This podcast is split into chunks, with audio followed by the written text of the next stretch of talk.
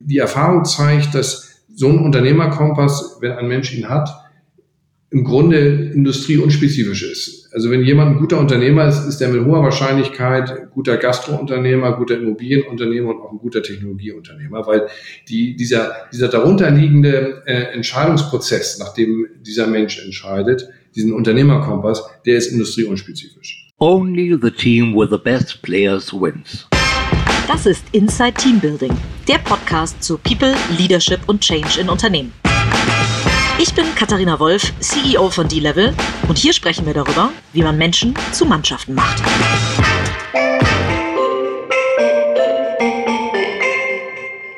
Hallo und herzlich willkommen zu einer neuen Ausgabe von Inside Teambuilding. Ich habe heute einen ganz spannenden Gesprächspartner wieder, Hendrik Brandes. Ähm, Hendrik ist Partner bei Earlybird und auch einer der Gründungspartner von Earlybird, einem der wahrscheinlich zumindest äh, in Deutschland ähm, äh, größten und vor allen Dingen bekanntesten VCs. Lieber Hendrik, vielen Dank, dass du dir die Zeit nimmst, heute äh, mit mir zu sprechen. Hallo Katharina, vielen Dank für die Einladung. Ich freue mich sehr, dass wir miteinander sprechen können. Toll. Wir machen das Ganze natürlich wie immer in dieser Corona-Zeit äh, virtuell. Ähm, äh, wo sitzt du jetzt gerade? Ihr seid ja auch immer viel unterwegs. Bist du äh, immer noch so viel unterwegs? Nein, ich bin kaum noch unterwegs. Ich sitze an meinem Schreibtisch im Münchner Büro und äh, muss sagen, genieße diese äh, wegfallende Reisezeit oder genieße die, die Möglichkeit, sehr, sehr viel von meinem Büro und von meinem Schreibtisch aus zu erledigen. Viele Zoom-Calls natürlich und nur noch ganz, ganz selektiv mal irgendwo hingehen persönlich erhöht die Produktivität, äh, verbessert den Lebensstil, also in, in jeder Dimension, ist gut für die Umwelt. Etwas, was ich ähm, bei vielen negativen Auswirkungen der Corona-Zeit als ausgesprochen positiv empfinde. Schön, das heißt also investieren, ähm, sich Teams angucken, sich äh, Decks angucken und so weiter, das funktioniert alles komplett ähm, äh, genauso gut über Videokonferenzen. Ja, also ich glaube, es gibt, es ist anders. Man muss der ganzen Sache auch ein bisschen nahe kommen. Also es funktioniert insofern besser, weil es viel produktiver ist. Wir können mehr angucken, wir können tiefer gehen, weil einfach Logistik-Setup, äh, Smalltalk-Zeiten wegfallen. Auf der anderen Seite ist der persönliche Eindruck, wenn ich jemandem gegenüber sitze, noch ein holistischer und umfassender. Also bevor ich tatsächlich viele Millionen von äh, uns treuhänderisch überlassenem Geld in ein Team investiere, habe ich schon noch das Bedürfnis, dieses Gründerteam einmal zu treffen. Ja, super. Und wie du die auswählst und worauf du achtest, da gehen wir natürlich nachher noch drauf ein. Aber ich würde sagen, wir starten einmal vorne, nämlich so ein bisschen bei deiner Vergangenheit. Ähm, du bist tatsächlich Luft- und Raumfahrtingenieur, habe ich äh, gelesen, ähm, und hast dann lange bei McKinsey gearbeitet. Wie kam es denn zu dem Werdegang? Also warum hast du dich für den Studiengang entschieden? Ich fand das äh, Luft- und Raumfahrt, äh, also ich wollte Ingenieur werden. Ich fand Luft- und Raumfahrt ein unheimlich spannendes Thema und habe mich dafür äh, deswegen dann an der TU München für Luft- und Raumfahrt eingetragen, habe das studiert, habe da sogar promoviert in dem Bereich an der TU München.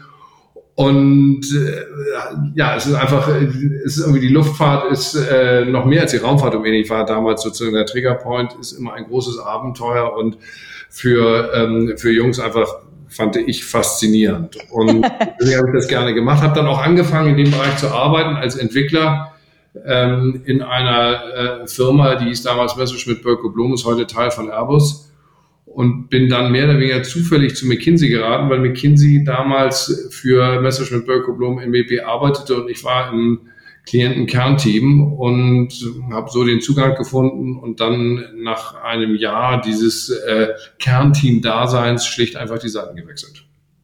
Das ist spannend, weil normalerweise funktioniert das ja eher andersrum, dass McKinsey irgendwo in ein Unternehmen reingeht und das Unternehmen dann irgendwann die Mackies quasi abwirbt. Ähm, also bei dir genau andersrum. Du bist dann auf die Beraterseite äh, gewechselt. Ja, ich bin auf die Beraterseite gewechselt, weil ich hatte immer den Traum, noch mal ein bisschen was ähm, über Management zu lernen und ich war ja nur ähm, einfacher Ingenieur. Und nachdem sich irgendwie herauskristallisierte, dass das möglich sein könnte, ohne dass man ein finanziell aufwendiges MBA machen muss, was ich mir gar nicht so richtig leisten konnte, habe ich mich dafür entschieden, habe gesagt, das ist ja fabelhaft, die nehmen dich so, wie du bist, ähm, dann lernst du da mal für zwei Jahre. Ich bin dann offen gestanden länger geblieben und mir hat es auch sehr gut gefallen bei McKinsey. Ne, und du bist ja immerhin, also hast den Partner-Track richtig gemacht, ne? bist Partner bei McKinsey gewesen. Da auszusteigen, auch mit einem wahnsinnig guten Verdienst, um dann ein, ein, ein Wagnis einzugehen, ein, ähm, ein, ein VC zu gründen, ein, ein Venture Capital Fonds zu gründen, ähm, äh, ist wahrscheinlich auch äh, nicht über Nacht direkt so gekommen, oder? Wie lange hast du überlegt? Naja, ich habe immer schon die ganze Zeit bei McKinsey immer wieder überlegt und gesagt, mein eigentlicher ultimativer Traum ist, sich, dass ich mich mal selbstständig mache und Unternehmer werde. Auf der anderen Seite ich, war ich sehr, sehr, sehr gerne bei McKinsey und es ist auch in der Tat, äh, ich hatte da Fortune und es ging, ging gut und schnell voran, dass ich auch den Abschwung immer nicht richtig fand. Aber ich habe mit vielen gesprochen und habe gesagt, irgendwann muss man noch mal ähm, auch was selbstständig machen. Und ich bin dann 1994, 95 letztlich über die ähm, Pro Bono-Studien von McKinsey, diese Businessplan-Wettbewerbe in Berlin und München, in den Kontakt mit dieser Start-up-Welt gekommen, woraus dann die Idee entstand, sozusagen einen Venture Capitalisten als Unternehmen zu gründen. Und dann kam auch die Partnerwahl näher und dann äh, äh, ging das zeitlich sozusagen noch gerade gut, weil ich bin 96 Partner geworden. Aber dann war schon die Gedanken über Early Bird so weit gereift, dass ich mich relativ kurz nach der Partnerwahl entschlossen habe, jetzt auch tatsächlich zu springen. Auch weil ich so ein bisschen das Gefühl hatte, dass die Adhäsionskräfte nehmen enorm zu. McKinsey ist eine wunderschöne Umgebung, ähm, tolle Menschen. In der Tat, man verdient viel Geld. Und ich habe gedacht, bevor ich mich da jetzt zu sehr dran gewöhne, ähm, dann wird das nichts mehr mit der Selbstständigkeit. Also jetzt lieber mal schnell. Und so ist es dann dazu gekommen, dass ich 97 McKinsey verlassen hatte, nachdem, Farbe, nachdem ich gerade 96 Partner wurde. Cool. Und ähm, Early Bird ist ja am Ende auch, also ihr investiert zwar in Startups, aber selber ja quasi auch ein kleines Startup gewesen. Und ich habe letztens in einem Interview von dir gelesen, dass du gesagt hast, ihr seid auch durch alle Gründungssorgen eigentlich selber gegangen. Ähm, erzähl mal so ein bisschen, wie ist, wie ist Early Bird entstanden? Durch was für Täler seid ihr auch vielleicht gegangen? Naja, du musst dir vorstellen, ich bin 96 Partner geworden, bin 97 ausgegangen und wir haben mit meinen Gründungspartnern gemeinsam Early Bird aus der Taufe gehoben und wenn du dich so mal in das Sentiment eines Anfang 30-jährigen, ähm, gerade Partner, McKinsey-Partner gewordenen äh, ähm, Youngsters versetzt, da äh, ist das Selbstbewusstsein außerordentlich ausgeprägt. Ja, ich hatte da schon das Gefühl, ich kann über Wasser laufen. Und äh, das war dann eine interessante Erfahrung mit diesem neuen Venture Fund, wo wir dann mit, mit, mit einem tollen äh, McKinsey-like Deck an Investoren herangetreten sind und die alle gesagt haben, naja, das ist wirklich sehr nett und analytisch macht das auch wahnsinnig viel Sinn, aber dann komm doch mal wieder, wenn du beim zweiten oder dritten Fonds bist und ein bisschen Track Record zeigen kannst. Und ähm, das war sehr, sehr ernüchternd. Also die Bodenhaftung hatte einen dann, einen dann relativ schnell wieder. Und es hat de facto anderthalb Jahre ähm, des Klinkenputzens bedeutet, bevor wir ein erstes sehr, sehr kleines Closing damals in Höhe von fünf Millionen Euro zustande bekommen haben, nach anderthalb Jahren. Und äh, das war, glaube ich, eine, eine prägende, interessante Zeit. Und mir war absolut nicht klar über die ganze Zeit, ob das denn am Ende wirklich gelingen wird. Weil ich habe gelernt, Geld ist sehr scheu und reine Analytik und Geisteskraft hilft nicht, Geld zu attrahieren oder ist zumindest nicht ausreichend dafür. Und am Ende haben die ja wahrscheinlich auch an euch als Köpfe natürlich investiert. Ich meine, ihr verwaltet mittlerweile 1,5 Milliarden, ihr habt mit 5 Millionen quasi angefangen. Ähm, das ist schon, ist schon Wahnsinn. Wie, äh, was hast du denn so äh, gefühlt da bei den ersten Investments, sag ich mal, hattest, äh, sind das wirklich Investments auch in euch als Köpfe äh, gewesen, die gesagt haben, äh, die Jungs, die legen mein Geld da dann richtig an? Also die ersten Investoren in der Tat ist, kommen aus dem persönlichen Netzwerk. Also die meisten Gelder sind am Anfang von meinen damaligen Ex-Partnerkollegen von McKinsey gekommen, die gesagt haben, du bist ah. völlig irre, hier jetzt ähm, aufzugeben, aber wir haben dich jetzt kennengelernt und ähm, jetzt investiere ich mal einen Teil meines jährlichen Bonuses und jetzt mach was drauf. ähm, cool. Ich glaube, die haben sich wahrscheinlich geistig schon halb davon verabschiedet, als in dem Moment, wo sie das äh, einmal unterschrieben und, und, und investiert hatten.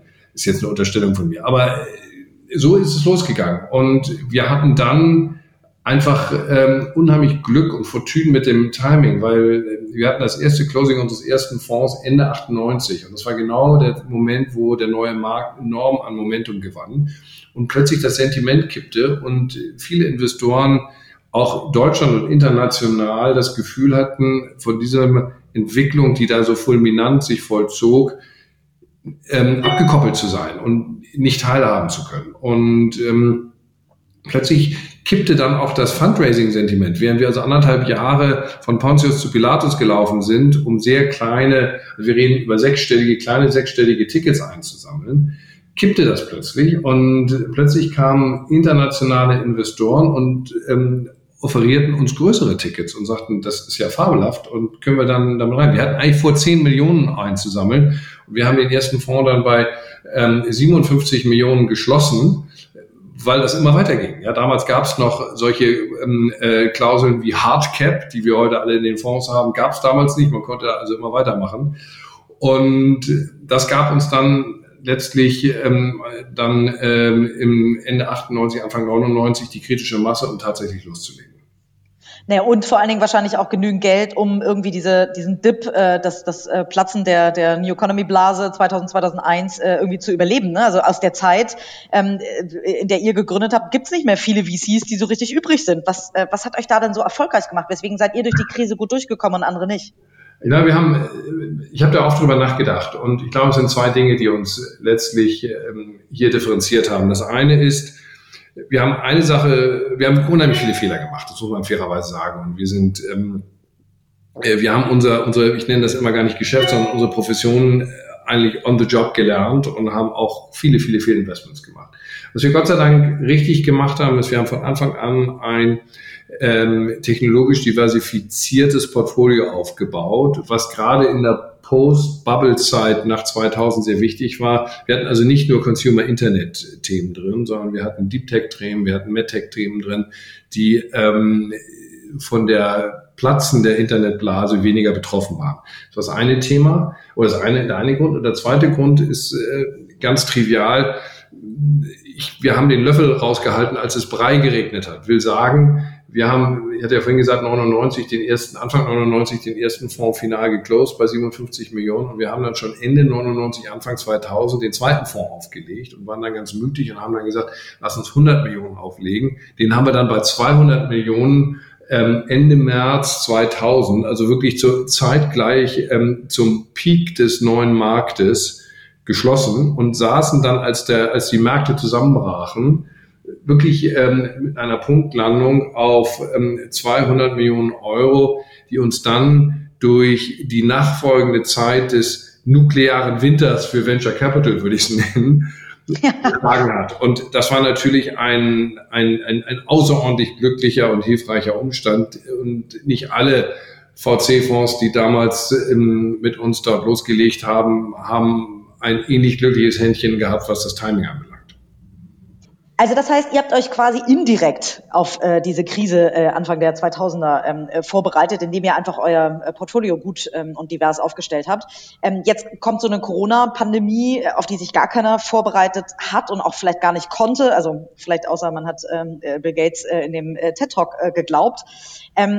Jetzt habt ihr super viel Geld natürlich in Startups gerade stecken, die alle wahrscheinlich oder fast alle zumindest oder viele von dieser Krise wahnsinnig hart betroffen sind. Ähm, wie geht's eurem Portfolio? Starten wir mal so. Also ich würde dir ein, ein Stück weit widersprechen. Also insofern, als dass diese Krise anders ist als die beiden großen vorangegangenen Krisen, also die Finanzkrise 2008-2009 und ähm, die ähm, Internetblase 2000, 2001, der Platzen Internetblase 2001. Der Unterschied ist, in den vorangegangenen Krisen gab es eigentlich nur Verlierer.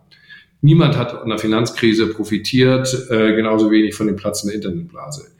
Hingegen gibt es jetzt in der Corona-Krise auch Gewinner. Und Gewinner sind ganz ähm, wesentlich äh, erstmal viele digitale Konzepte oder digitale Industrien und Health oder Health Tech ähm, äh, im Generellen. So und ähm, wir investieren ausschließlich in digitale Industrien und Health Tech. Das heißt, auf oberster Ebene heißt das noch nicht mal, dass das Portfolio so furchtbar negativ betroffen ist. Und das ist auch nicht so. Wir haben ein Portfolio von, ich glaube, 60 Unternehmen. Davon ist bisher eins im Rahmen der ähm, Pandemie oder Corona-Krise in Insolvenz gerutscht, eins. Und bei zwei weiteren ist es kritisch. Aber das sind drei aus 60. Wir haben. Verdammt guter Schnitt. Ja, ja, absolut. Und ähm, da auf der anderen Seite gibt es äh, Geschäftskonzepte, die wir investiert sind, dedizierte Gewinner, dieser ja des neuen Konsumerverhaltens ist. Also ähm, wir haben vor kurzem unsere, unseren größten Exit aller Zeiten äh, schließen können mit dem Verkauf von Peak Games. Peak Games hat äh, natürlich in den ersten Monaten dieses Jahres nochmal einen ungeplanten Aufschwung genommen aufgrund von ähm, Corona und das hat dem Exit sicherlich nicht geschadet. Ich will sagen, vermute, der Exit hätte auch sonst stattfinden können, aber äh, wenn immer man in so einer Transaktion äh, sich befindet, die weit und lange vor Corona ähm, initiiert worden ist, hilft das immer, wenn im Rahmen der Transaktion plötzlich die Zahlen nach oben weglaufen. Das ist passiert. Und das gibt es an verschiedenen anderen Stellen im Portfolio aus. Und im Grunde, oder im, im Grunde nicht, ist falsches Wort, im, im, im Big Picture ist es so, dass die profitierenden Unternehmen im Portfolio einen hö deutlich höheren Wertanteil einnehmen als die unter der Pandemie leidenden. Insofern würde ich behaupten, dass unser Portfolio ähm, also mit Sicherheit jetzt nicht stark in Mitleidenschaft äh, gezogen wurde. Ich würde eher sagen, es hat unterm Strich sogar profitiert. Wow, toll. Das ist äh, super zu hören. Du hast in einem äh, Interview letztens äh, gesagt, dass du glaubst, dass der Tiefpunkt ähm, äh, von Corona, sag ich mal, die Startup-Szene noch gar nicht erreicht hat, also dass es noch weiter abwärts gehen wird. Denn auch wenn euer Portfolio gut aufgestellt ist, siehst du ja wahrscheinlich tatsächlich in, in München, in Berlin, überall, wo eure Beteiligungen sitzen, ähm, äh, wahrscheinlich wie die Fliegen teilweise die Startups wegbrechen. Ähm, was glaubst du, wo stehen wir da? Was kommt da noch auf uns zu? Naja, was, was passiert ist, also wenn, wenn ich nochmal die letzten Krisen einfach als Proxy hernehme und, und versuche das dann auf die aktuelle Krise zu projizieren. Also in den letzten Krisen sind die Bewertungen und die Rundengrößen fast parallel zwischen 15, 20 und 40 Prozent eingebrochen, je nach Phase. In der frühen Phase etwas weniger, in der späten Phase etwas stärker. Ähm, und dieser Einbruch hat sich, äh, hat seinen Tiefpunkt gehabt ja, anderthalb, zwei Jahre nach der, äh, nach der Krise. Und man hat in der Regel drei Jahre gebraucht, um wieder das Vorkrisenniveau zu erreichen, vielleicht sogar etwas länger. Ich gehe davon aus, dass das diesmal bei der Corona-Krise auf keinen Fall besser. Ich glaube, es ist eher etwas schlechter wird, weil die Krise umfassender und breiter ist. Also ich könnte mir vorstellen, dass die Bewertung und die Rundengrößen zwischen 25 und 50 Prozent einbrechen. 25 Frühphase, 50 Prozent Spätphase.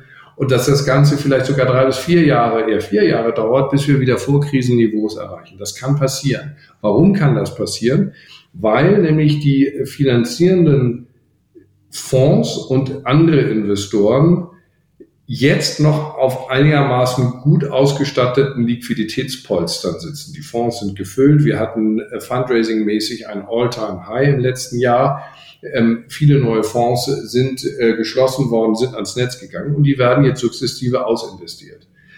Gleichzeitig wird man feststellen, dass das Neuauflegen neuer Fonds immer schwieriger wird, weil nämlich es wird, gibt weniger Exits, es gibt weniger Distributions, die Bewertungen aufgrund der vorgenannten Einbruchs ähm, auch auf, Buch, auf Buchbasis gehen nicht mehr hoch. Das heißt, optisch wird die Performance erstmal schlechter was das Fundraising auch wieder zusätzlich erschwert, was in Summe dazu führt, dass die Märkte ähm, oder zu führen wird, Märkte in den nächsten, ähm, meine Prognose, ein bis zwei bis drei Jahren zunehmend weiter austrocknen.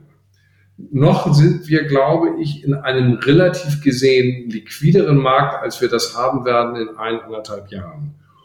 Und dann erst erreichen wir den Tiefpunkt, was Bewertungen ähm, und auch anbelangt, auch was dann äh, leider Start-up-Sterben äh, äh anbelangt. Daraus werden wir dann irgendwann wieder auftauchen. Es werden dann äh, Erfolge geben. Ähm, es wird Evidenz geben, dass das alles doch nicht so schlecht ist, dass auch die Einstiegsniveaus möglicherweise jetzt außerordentlich attraktiv sind. Und das wird wieder mehr Geld an. Und dann werden wir aus diesem Keller wieder rausklettern. Aber meine Prognose ist, es wird eine längere Durchstrecke sein und den Tiefpunkt haben wir in der Tat nach meiner Überzeugung noch nicht gesehen. Das ist ein spannender Punkt, dass du sagst, es ist äh, viel Geld im, im Markt. Die VCs ähm, haben die Fonds äh, äh, prall gefüllt. Warum braucht es dann einen Schutzschirm äh, von der Regierung ähm, für Startups, der ja gefordert wurde vom Bundesverband Deutsche Startups, also Christian Miele als, als Kopf und ja auch gekommen ist? Ja, also ich glaube, dass dieser ähm, Schutzschirm sehr hilfreich ist, weil es einen, einen Reflex gibt bei den ganzen Investoren und die, äh, der bezieht sich darauf, dass man sagt, man guckt sich eigentlich kaum noch externe neue Investitionsmöglichkeiten an oder viele tun das nicht, sondern man versucht dort, wo man investiert, das bestehende Portfolio abzusichern und dort die Liquidität bereitzustellen. Jetzt sind die Budgets und die Kalkulationen, ähm, die, die, die Fondsmodelle, die jeder Investor professionell führt, so aufgebaut, dass sie ähm, damit rechnen, dass der größere Teil des Anschlussfinanzierungskapitals, was für die Startups benötigt werden, eben nicht aus dem eigenen Fonds kommt, sondern von fremden Dritten. Wenn diese fremden Dritten jetzt aber nicht mehr kommen, ist man plötzlich in einem Überlebensmodus, es sei denn, man hat eben äh, Zugang zu solchen Fazilitäten wie diesem äh, Matching-Programm oder dem äh, öffentlichen Rettungsschirm, um das eigene Fondsgeld entsprechend äh, zu verstärken, äh, zu hebeln, damit dann diese Startups auch weiter prosperieren und sich entwickeln können. Aber verstehst du die Kritik, die äh, teilweise ja aus dem Markt gekommen ist, ähm, wo gesagt wurde, jetzt werden hier Startups finanziert, die vielleicht eh keine Überlebenschance hat, hatten? Wie kann da eine Startup-Landschaft das schaffen, den Trust, sage ich mal, zu generieren, dass, dass da nicht Geld, äh, Staatsgelder verschwendet werden? Ja, also ich glaube nicht, dass in, in, unterm Strich Staatsgelder hier verschwendet werden. Niemand kann ausschließen, dass an der einen oder anderen Stelle auch hier äh, ein Startup ähm, privates plus dann eben gematchtes öffentliches Geld bekommt äh, und am Ende dann doch pleite geht. Das, wir sind äh, und bleiben eine Venture-Industrie. Das, das ist so, aber es gibt ja einige grundsätzliche Konzepte in diesem Matching-Programm, die ähm, zumindest eine adverse Selektion eigentlich unmöglich machen. Das Matching-Programm sieht ja vor, dass man sich zumindestens für, die, äh, für das Jahr 2020 dazu verpflichten muss, jedwede Finanzierung, die man aus einem Fonds tätigt, dann mit diesem Matching-Programm zu machen oder eben gar kein Staatsgeld in, Anspruch nimmt. Also eine, ein, ein Cherry-Picking, eine Selektion, eine adverse Selektion ist nicht möglich. Ähm, gleichzeitig glaube ich aus den vorgenannten Gründen, dass wir über diese Matching-Programme eben die, ähm, die Runway, die wir haben für die heutigen Startups, in der sie sich auch prosperieren und ausreichend kapitalisiert positiv entwickeln können, so lang verlängern, bis tatsächlich in drei plus Jahren dann wieder auch zunehmend Liquidität aus dem privaten ähm, Kapitalmarkt in diese Startups hineinfließen können. Also ich glaube, dass die Kritik, so würde ich sie nicht mittragen, sondern ich glaube, dass dieses ähm, Rettungsschirmprogramm für die Startups eine eine positive Rolle spielt und sehr weise investiertes Geld ist. Offen gestanden äh, bin ich schon lange der Auffassung, dass äh, wir viel, viel, viel zu wenig öffentliches Geld in die ähm, Technologie, in die digitale, in, in die Health-Industrie stecken. Wenn wir un, uns vergegenwärtigen, dass das am Ende die kommerzielle Basis unserer Volkswirtschaft für die Zukunft ist. Ich meine, hier jetzt mal ein oder zwei Milliarden reinzustecken, ist äh, vergleichsweise rührend, wenn ich mir überlege, dass gleichzeitig für die Rettung eines Transportunternehmens, nämlich der Lufthansa, neun Milliarden bereitgestellt werden. Ja, guter Punkt. Ja, ähm, absolut. Das ist, äh, und hier, äh, jetzt, jetzt ähm, ähm, stell dir mal vor, jetzt entsteht da nur ein großes Digitalunternehmen, ähm, eine Neobank, ein was auch immer, die ähm, äh, wirklich dann auch von, von internationaler globaler Relevanz werden und das wäre nicht der Fall, wenn man diesen Rettungsschirm nicht dargestellt hat. Also ich glaube, das ist noch völlig außer, aus, aus dem Verhältnis. Man hätte auch über einen doppelt und dreimal so großen Investitionsvolumen sprechen können. Ob ich das dann unbedingt Rettungsschirm genannt hätte, bin ich im Zweifel, weil ich glaube, ähm, was damit pass was passiert ist, ist, dass dringend überfällige, notwendige Investitionen in unsere technologische Zukunft oder in die, in die, in die technologische Zukunft unserer Volkswirtschaft gesteckt wird. Und äh, da bin ich der Auffassung, ähm, sind wir mit zwei Milliarden eigentlich noch lange nicht am Ende. Ja, und schöner Punkt. Vielleicht bedarf es äh, Corona, damit mal öffentliche Gelder tatsächlich oder, ja. oder Staatsgelder in, in Startups reinfließen. Denn äh, tatsächlich eine, eine, eine Lufthansa ähm, gilt als systemrelevant und Startups haben den Status natürlich noch nicht erreicht. Von daher äh, schöne Sichtweise auf jeden Fall. Wie macht ihr das denn aktuell? Ähm, äh, ne, du hast gerade beschrieben, jeder Investor versucht gerade das Geld gut beieinander zu halten, um eben zu bridgen, wie man ja so schön sagt, also irgendwie eine Zwischenfinanzierung geben zu können oder eben ähm, das Startup da eben an jeder Stelle unterstützen zu können. Investieren investiert ihr aktuell noch in neue Geschäftsmodelle oder schaut ihr, dass ihr tatsächlich das Geld für eure jetzigen Portfolio-Companies bereitstellt?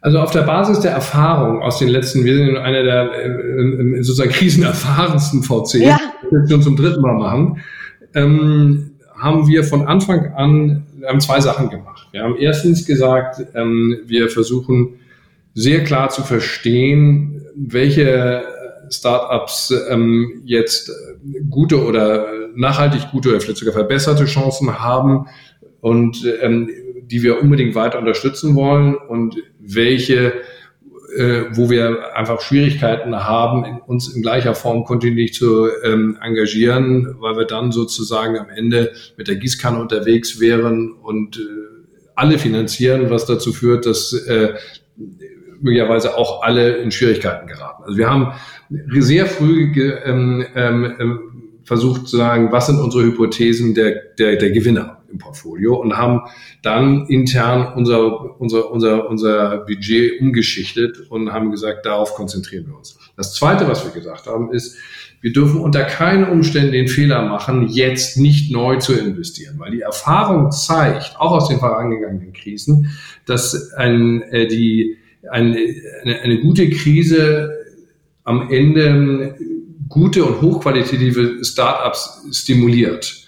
Ähm, also, ja, mit Churchill, ja, never let a good crisis go to waste. Ähm, die, die Tatsache, dass wir in einem Krisenmodus sind, dass viele Unternehmen ums Überleben kämpfen, teilweise diesen Kampf auch verlieren, führt dazu, dass Menschen kreativ werden und sich neue ähm, disruptive Ideen ausdenken. Sehr viel mehr als in Boomzeiten, wo man eher dem äh, Spruch folgt, never change a winning horse. Ja, das äh, funktioniert doch alles, warum sollen wir was Neues machen? In der Krise entsteht unheimlich viel Kreativität und Innovation.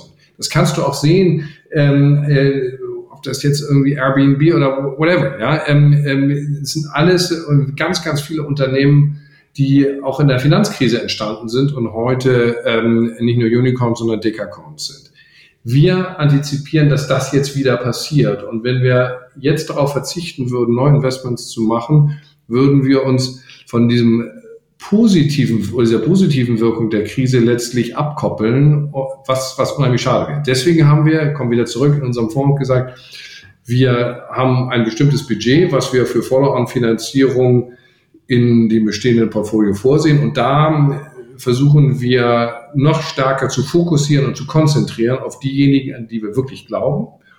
Und gleichzeitig bleiben wir sehr aktiv im Markt für Neuinvestments, weil die Chancen, jetzt tolle ähm, Early-Stage-Investments zu machen, sind dramatisch gestiegen im Vergleich zu der Vor-Corona-Zeit. Ähm, diese Krisenerfahrung, die du gerade beschrieben hast, das ist ja was, ähm, das ist ja wahrscheinlich das größte Asset, was ihr euren Startups gerade mitgeben könnt, ähm, auch vielleicht ein bisschen Halt oder ein bisschen Ruhe zu geben. Wie eng oder äh, bist du eh mit den ähm, Gründern deiner Portfolio-Companies, die du so betreust? Ähm, äh, und, und wie viel enger ist das vielleicht auch in der Corona-Zeit noch geworden, dieses Verhältnis? Also erstens ja, das ist enger geworden in der Corona-Zeit, weil ähm, die typische Reaktion des Startups ist also Liquidität, das sagen wir denen im Übrigen auch, äh, äh, Liquidität ist King und ähm, unsere Investoren sind diejenigen, die im Zweifel noch Liquidität bereitstellen können und deswegen rücken die näher ran. Das stimmt. Ähm, umgekehrt tun wir das auch und wir versuchen dort einfach unsere Erfahrungen weiterzugeben und versuchen sie zu beraten. Grundsätzlich ist es mein Ziel, mit ähm, unseren Gründern, insbesondere mit den Unternehmen, die ich persönlich betreue, eine Art, ähm, sozusagen eine Rolle eines nicht operativen Mitgründers einzunehmen. Ich möchte um alles in der Welt diesen formellen, das formelle ähm, Reporting-Verhältnis vermeiden, wo die Gründer operativ vor Ort sich ähm, absprechen, was sind denn jetzt die offiziellen äh, Slides, die wir denn unseren Investoren zeigen. Das kann passieren, aber das heißt für mich, dass es mir eben nicht gelungen ist, das Verhältnis aufzubauen, was ich gerne hätte, dass das Vertrauen nicht da ist, transparent zu machen, wo es wirkliche Probleme gibt, ähm, wo es Herausforderungen gibt. Und das führt dann äh, im nächsten Schritt dazu, dass wir auch nicht wirklich helfen können, weil wir gar nicht wissen, wo der Schuh dann richtig drückt.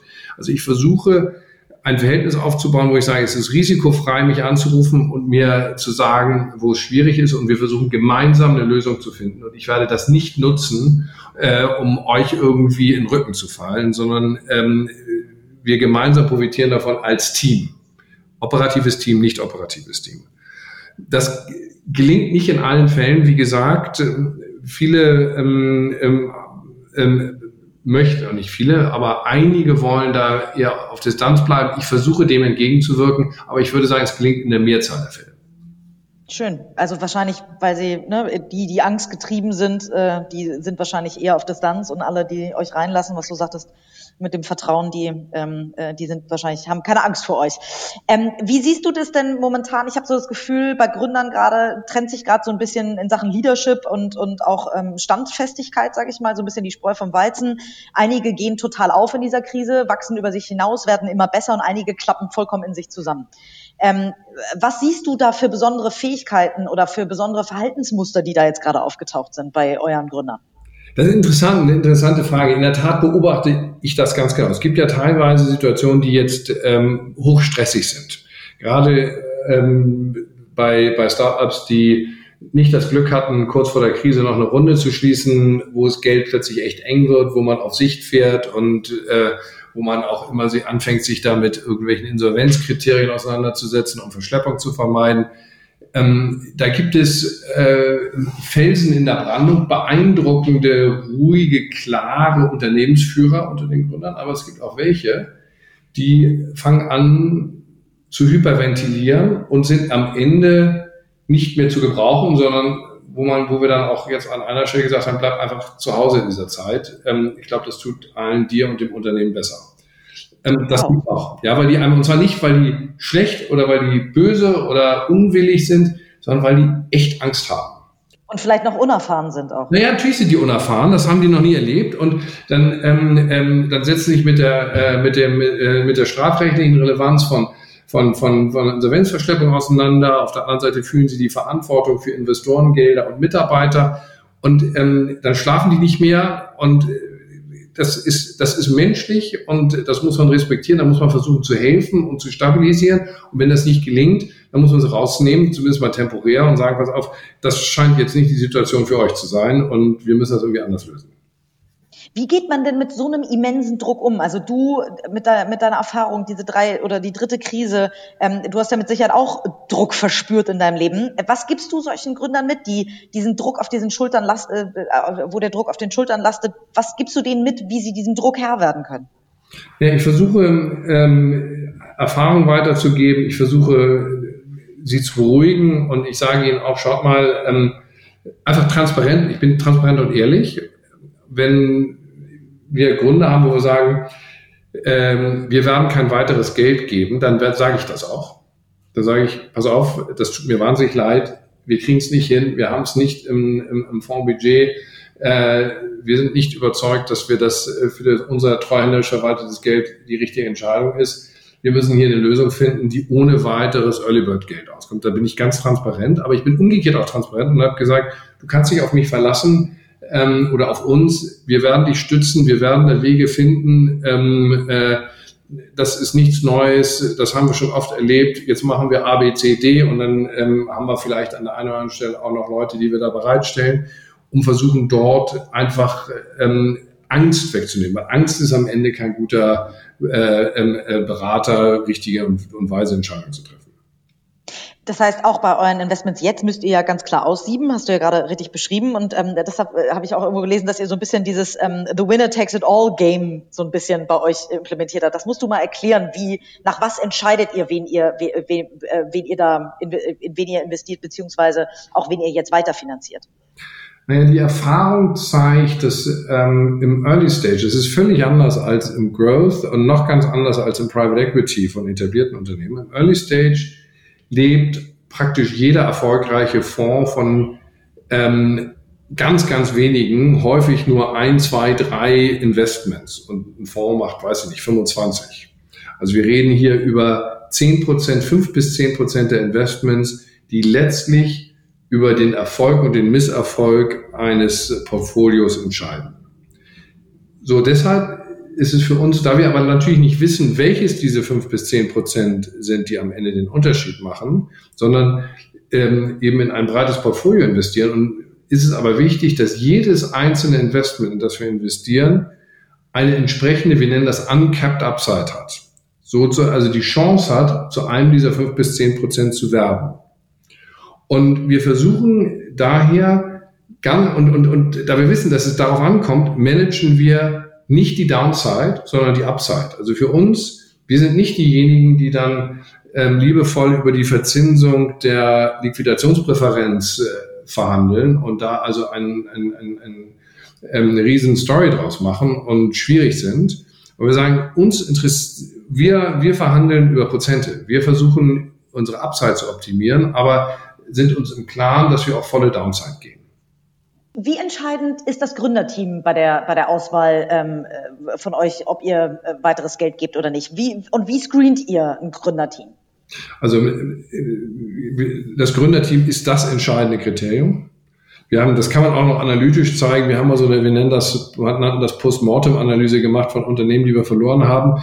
Und die Quintessenz der Postmortem-Analyse ist, wir liegen in der Produktmarkthypothese der Beurteilung der Technologie praktisch nie falsch. Also zwei bis drei Prozent unserer ähm, ähm, Investmententscheidungen sind dort falsch, so ganz, ganz wenig.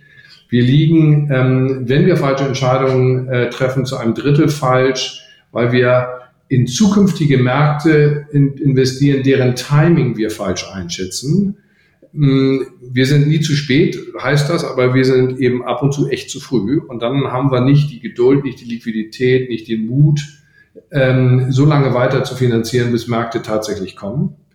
Aber der allergrößte und zwei Drittel aller Fehler entsteht dadurch, dass wir in eigentlich richtige Produktmarkthypothesen auch zum richtigen Timing investieren, aber das Ganze an der Execution und am Management-Team scheitert. Also zwei Drittel ist das Problem. Und da, äh, wenn wir, wenn wir falsch liegen oder umgekehrt gesprochen, im positiven Fall, die Menschen machen tatsächlich den Unterschied und den Erfolg. Das ist der erste Teil deiner Frage. Der zweite Teil der Frage war, wie beurteilen wir Gründerteams? Und das ist die ganz, ganz, ganz hohe Kunst. Ähm, da ist, ähm, das ist und bleibt subjektiv. Und da gibt es paar äh, Kriterien, die wir aufschreiben, die wir versuchen zu verstehen. Ich sage gleich, welche Kriterien das sind.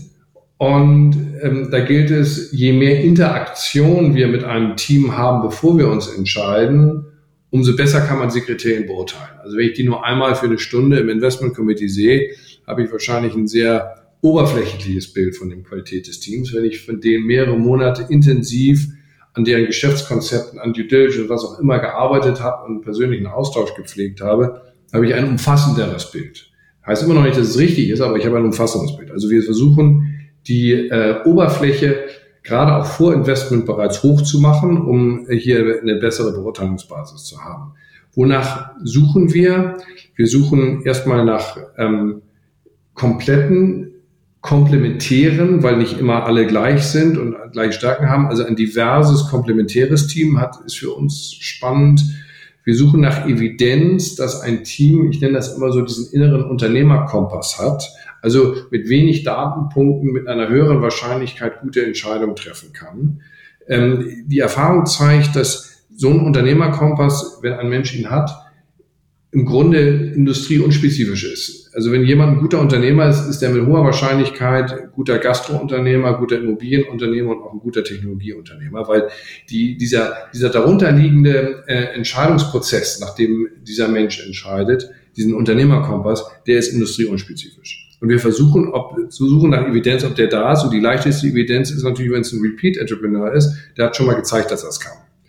Ähm, deswegen sind Wiederholungstäter unter VCs immer so, so beliebt, weil das, diese Evidenz sozusagen da leicht ableitbar ist. Wir suchen nach Menschen oder Teams mit hohem Energieniveau, mit am Ende auch einer guten Analytik, einer guten konzeptionellen Analytik, also so ganz ohne ähm, Intelligenz ähm, ist auch schwer. Ähm, und last not least, wir suchen nach Menschen mit Charisma, weil ähm, Unternehmensgründung und Führung hat auch oder hat, hat viel mit Menschenführung zu tun und dabei hilft Charisma enorm. Super spannend, dieser Punkt mit dem Unternehmerkompass. Ich glaube, darüber könnten wir wahrscheinlich einen äh, komplett eigenen Podcast nochmal machen. Ähm, ich will aber eine zumindest Nachfrage noch darstellen. Ist dieser Unternehmerkompass, den du gerade beschrieben hast, ist das aus deiner Sicht Instinkt, also etwas, was angeboren ist, was man hat, oder etwas, was man erlernt? Ja, das ist ein guter Punkt. Ähm, also es ist, der Unternehmerkompass ist ein, ein, ähm, eine Entscheidungsfindungsfähigkeit oder eine Urteilsfähigkeit, sagen wir so. Das trifft es vielleicht noch besser. Und es gibt, und Menschen äh, treffen ihre Urteile auf ganz unterschiedliche Weise und die Methodik spielt dabei gar nicht so richtig eine Rolle. Also ich kenne sehr gute Unternehmer, die sind selber, wenn du sie alleine träfest und ähm, mit ihnen sprächest, ähm, relativ orientierungslos. Die sind aber in der Lage oder haben, bauen sich immer Netzwerke von Menschen, auf denen sie vertrauen, wo sie ein Urteil darüber haben, wer, wer gut ist und wer nicht gut ist. Die fragen die dann alle und am Ende, aufgrund dessen der Antworten, die sie bekommen, bilden sich ihre eigene Entscheidung und gehen links, rechts, Mitte. Das kann extrem erfolgreich sein und zwar auch langfristig extrem erfolgreich. Ich kenne andere, die ähm, sehen vor einer schwierigen, komplexen Entscheidung, schließen sich in ihrem Elfenbeinturm ein, grübeln, analysieren, äh, bauen sich ihre Modelle und kommen dann raus und sagen, ich bin der Auffassung, wir müssen links oder rechts oder Mitte gehen. Ähm, und das eine ist nicht besser oder schlechter als das andere. Man muss nur die eine oder andere ähm, Methodik gut beherrschen und mit einem höheren Prozentsatz oder Anteil als andere zu einer relativ guten Entscheidung kommen. Das sind gute Unternehmer, die haben diesen Unternehmerkompass. Der funktioniert aber mechanisch komplett anders. Der eine ist elektronisch, der andere ist mechanisch, der andere ist, ich weiß nicht was, magnetisch sind, äh, also die, die, die, die Mechanismen, die darunter liegen, können ganz unterschiedlich sein. So, jetzt die Frage, kann man diese Mechanismen erlernen? Ich glaube, in gewissem Umfang ja, wobei das eher, ähm, glaube ich, auch ein bisschen Charakterfrage und insofern kommt es dann doch ein Stück weit zurück zur Intuition. Also jemand, der ähm, in gewisser Form ein Eigenbrötler ähm, ähm, Analytik ist, den dazu zu bringen, sich ähm, ein herausragendes Netzwerk, wo man viel Empathie braucht, um die richtigen Menschen auszuwählen, aufzubauen auf, und sich auf deren Ratschläge dann selektiv zu verlassen und gute Entscheidungen zu haben, ist vermutlich schwer. Wenn du eher der Analytiker bist, wirst du den anderen Weg gehen ähm, und kannst da allerdings auch besser werden, indem du dich zwingst, wirklich analytische äh, Situationen versuchen im Modell abzubilden und zu verstehen. Äh, allerdings muss ich gestehen, ist meine Erfahrung, dass ähm, wenn ich jemanden finde, gefunden habe, der einen guten Unternehmerkompass, egal wie er denn funktioniert, äh, dann ist meine Erfahrung, bleibt der gut. Und dieser Unternehmerkompass, wie gesagt, funktioniert in, in jedweder Umgebung. Ich habe Menschen gefunden, die ähm, zunächst mal etwas unsicher unternehmerisch reagiert haben äh, und, und über Zeit ihre Methodik, ihre Mechanik des Kompasses herausgearbeitet haben und immer klarer und sicherer geworden sind. Würde ich sagen, ist aber die Minderzahl. Spannend, super spannend. Eine letzte Frage habe ich noch, äh, bevor uns die Zeit tatsächlich schon wieder äh, wegläuft. Ähm, könnten wir wahrscheinlich noch drei Tage drüber sprechen. Du hast vorhin so schön gesagt, ähm, dass zwei Drittel, ähm, äh, ne, also zwei Drittel der, der Fehler, sag ich mal, oder die, der Startups, die, die scheitern, äh, scheitern aufgrund äh, der Gründer oder des Gründerteams. Ähm, was sind denn so die Top drei Fehler, nehmen wir mal, so die dir sofort einfallen, wo Gründer richtig, also was von den Gründern aus falsch laufen kann, damit ein Startup scheitert? Also Top 3 Fehler. Also ich habe mich nicht darauf vorbereitet, aber ähm, kommt sofort hoch. Also erstens ähm, zu wenig äh, kritische Weiterentwicklung des Führungsteams und zwar inklusive des Gründerteams selbst. Also ich glaube, die Komposition des Gründerteams ist äh, das Entscheidende überhaupt und diese Komposition mag am Anfang richtig gewesen sein, ist aber vielleicht nach zwei, drei Jahren nicht mehr ideal und da muss man in der Lage sein, das in Frage zu stellen und auch Umbesetzung vorzunehmen, auch wenn das schmerzhaft ist. Also diese ständige Weiterentwicklung, äh, weißt du, die zwei Drittel, dieser, dieser, dieser zwei Drittel Komponente, ähm, an, auch eine Anpassung an die neuen Anforderungen im Rahmen der Entwicklung des Unternehmens ist, glaube ich, entscheidend. Und ich kenne ganz viele Unternehmer, die sich damit schwer tun. Zweiter Punkt, ähm, würde ich nennen, äh, ich nenne das Premature Scaling. Also äh, ein, ein übertriebenes Vertrauen in die eigenen Pläne. Und wenn man so äh, das Gefühl hat, wir sind jetzt auf einem guten Weg, immer das, äh, man, man denkt, man verpasst oder man, man hat die Zeit nicht und man beginnt dann Dinge zu skalieren, intensiv zu investieren, obwohl die Prozesse noch nicht reif sind dafür. Dadurch skaliert man dann in ähm, häufig schwer verkraftbarer Weise Verluste, was Anschlussfinanzierung schwierig macht und äh, am Ende zum Scheitern führen kann, obwohl eigentlich das Geschäftskonzept und Modell die Chance gehabt hätte, zu skalieren, wenn man sich vielleicht, ähm, wenn man es ihm die Chance gegeben hätte, etwas weiterzuentwickeln, bevor man dann tatsächlich skaliert. Spannend. Super spannend. Toll, vielen, vielen Dank für deine Insights, Henrik. Das ähm, äh, ist wieder ein, einer dieser äh, oder eine dieser Folgen, ähm, wo ich dankbar bin, dass ich diesen Podcast einfach machen darf, weil ich wieder ganz viel gelernt habe und ich hoffe, äh, die Zuhörer mit Sicherheit auch.